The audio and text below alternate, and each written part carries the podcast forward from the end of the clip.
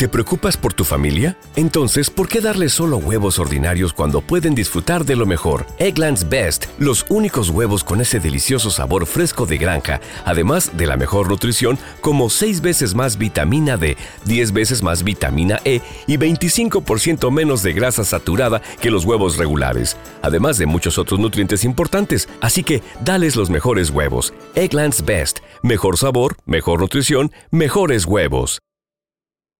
Episodio 91 del Economista. Enciclopedia Económica. Microeconomía versus macroeconomía.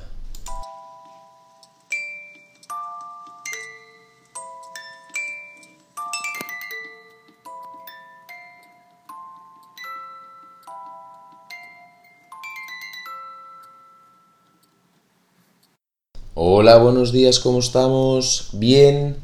Viernes 18 de octubre y nuevo capítulo de Enciclopedia Económica.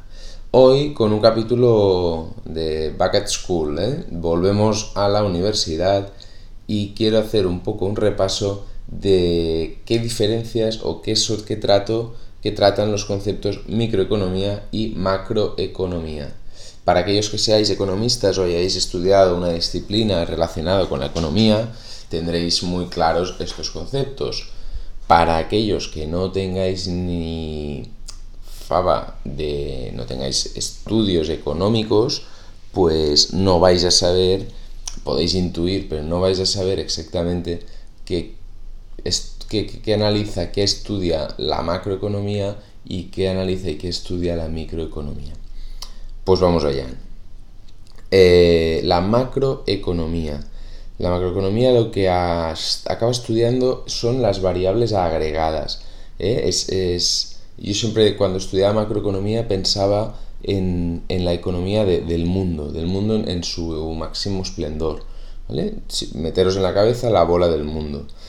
Pues la deuda mundial, los tipos de interés mundiales, el desempleo, em, todos estos conceptos a nivel genérico y que se interrelacionan entre ellos, ¿eh? cuando mm, se dicen, no, pues si metemos un impuesto baja la capacidad adquisitiva de los consumidores, de, las personas, al bajar esta capacidad adquisitiva de las personas se consume menos en un sector, por lo tanto la capacidad de ganar dinero del sector es más baja, consecuentemente eh, el dinero que genera el propio dinero Mm, es más bajo. Bueno, pues todos estos razonamientos que se hacen desde arriba, que digo yo, eh, sin, ir en el caso concreto mm, de un país o de una persona o de una familia, pues esto es macroeconomía.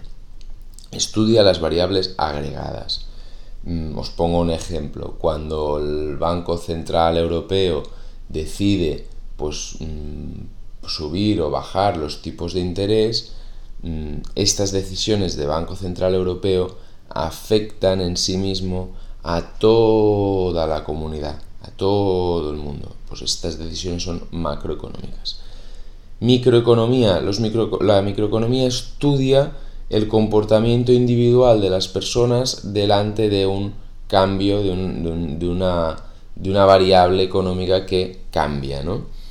Pues mm, ya es más concreto, ya no estamos en, un, en, una esfera global, ya no, ya no vemos todo el mundo, sino que vemos pues un sector concreto, una familia, un, conceptos microeconómicos, pues la reducción del empleo en los jóvenes de entre 15 y 23 años, pues esto es un dato microeconómico, ¿no?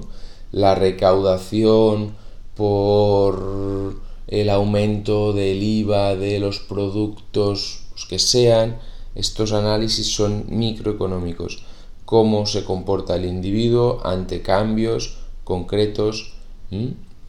Entonces, la suma, la suma de todos estos de todos estos estudios microeconómicos sí que nos puede llevar a desencadenar una conclusión macroeconómica. Pero pero es esto, la suma tiene que ser la suma de todos, todos, todos estos mm, comportamientos individuales. Mm, esta es la manera en la cual se interactúan. Yo en la universidad en su día mm, las teníamos, y, es así, está tipificado como dos materias completamente distintas, porque eh, en la microeconomía hay más una afectación del precio, ¿eh? de cómo a un cliente le puedes incentivar a consumir más o a, cómo un impuesto puede afectar a que la persona pues se vea más se, se, lo piense dos veces antes de gastar y pues la macro es lo que os contaba antes cómo una decisión desencadena a nivel global pues distintos cambios, pero siempre a nivel global. Bien, espero haber sido claro, espero que haya quedado mm, clarificado y nada, una, una, magistral, una clase de enciclopedia económica más. Eh, espero que tengáis muy buen fin de semana, que descanséis y nos escuchamos la semana que viene. Un saludo, hasta luego.